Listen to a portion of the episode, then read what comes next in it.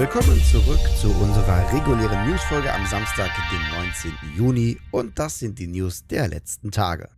Windows 11 ist quasi bestätigt und soll wohl im Herbst erscheinen. Offiziell angekündigt soll dies angeblich nächste Woche. Aufgrund einer frühen Version, einem Bild auf dem Stand vom Ende Mai, kann man sich schon ein Bild vom kommenden Betriebssystem machen. Auffälligste Änderungen nach dem Startsound und frischen Hintergrundbildern ist das neue Startmenü wie auch die Taskleiste. Das Startmenü mit dem typischen Kacheldesign verschwindet, wie auch die Live-Kacheln. Die Symbole in der Taskleiste sind mittig angeordnet, ähnelt also eher so einem Apple OS. Windows 11 lässt uns auch viel schneller auf Optionen und Features zugreifen. Zum Beispiel lassen sich mehrere Fenster nun schneller anordnen über den Maximieren-Knopf. Windows 11 soll, wie schon damals Windows 10, ein kostenloses Upgrade sein, das ermöglicht, das neue Betriebssystem mit Windows 10 und Windows 7 Keys zu aktivieren.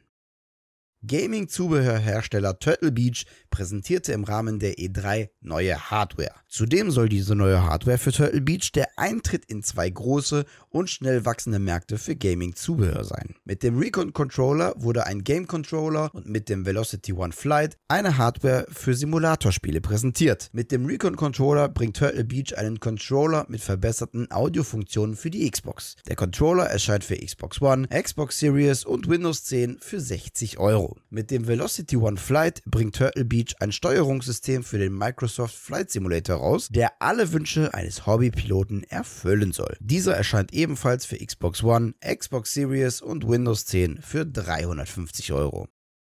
Auf dem Cover des kommenden Madden NFL Games von EA Sports werden gleich zwei Superstars Platz finden. Und zwar die Super Bowl Champions, MVPs und Sportlegenden Tom Brady und Patrick Mahomes. Das kommende Madden NFL erscheint weltweit am 20. August für PS4, PS5, Xbox One, Xbox Series, Stadia und auf dem PC via Origin und Steam.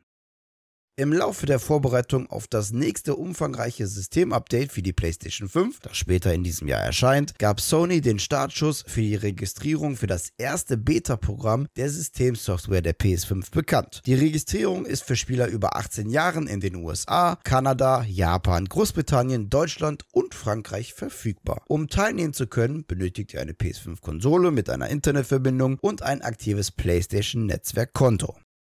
Mit dem DualSense Controller in Midnight Black und Cosmic Red hat Sony erst vor kurzem zwei neue Farbvarianten veröffentlicht und der PS5 hinzugefügt. In diesem Zuge präsentiert Snakebite ihre sehr erfolgreiche Charging Station in einer neuen Farbvariante. Aktuell ist das Twin Charge 5 noch in schwarz und weiß erhältlich. Im Herbst wird sich zudem eine rote Version dazugesellen, die dem Cosmic Red von Sony sehr ähnlich sein soll.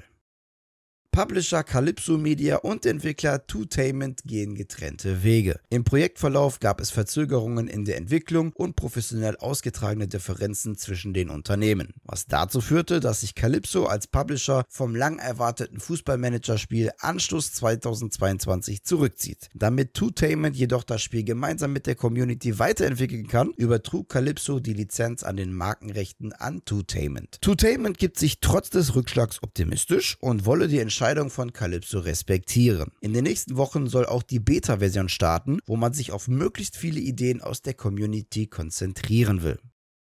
Zum fünften Mal heißt es im FZW in Dortmund, lass mal zocken. Und das schon am morgigen Sonntag um 18 Uhr. Gespielt werden Brawlhalla, Knockout City, Lonely Mountains und Fall Guys. Ebenso auch Marbles on Stream. An vier Spielen könnt ihr sogar mitspielen. Deshalb schaltet auf jeden Fall um 18 Uhr den Twitch-Channel der Dwarfy Giants ein und seid dabei.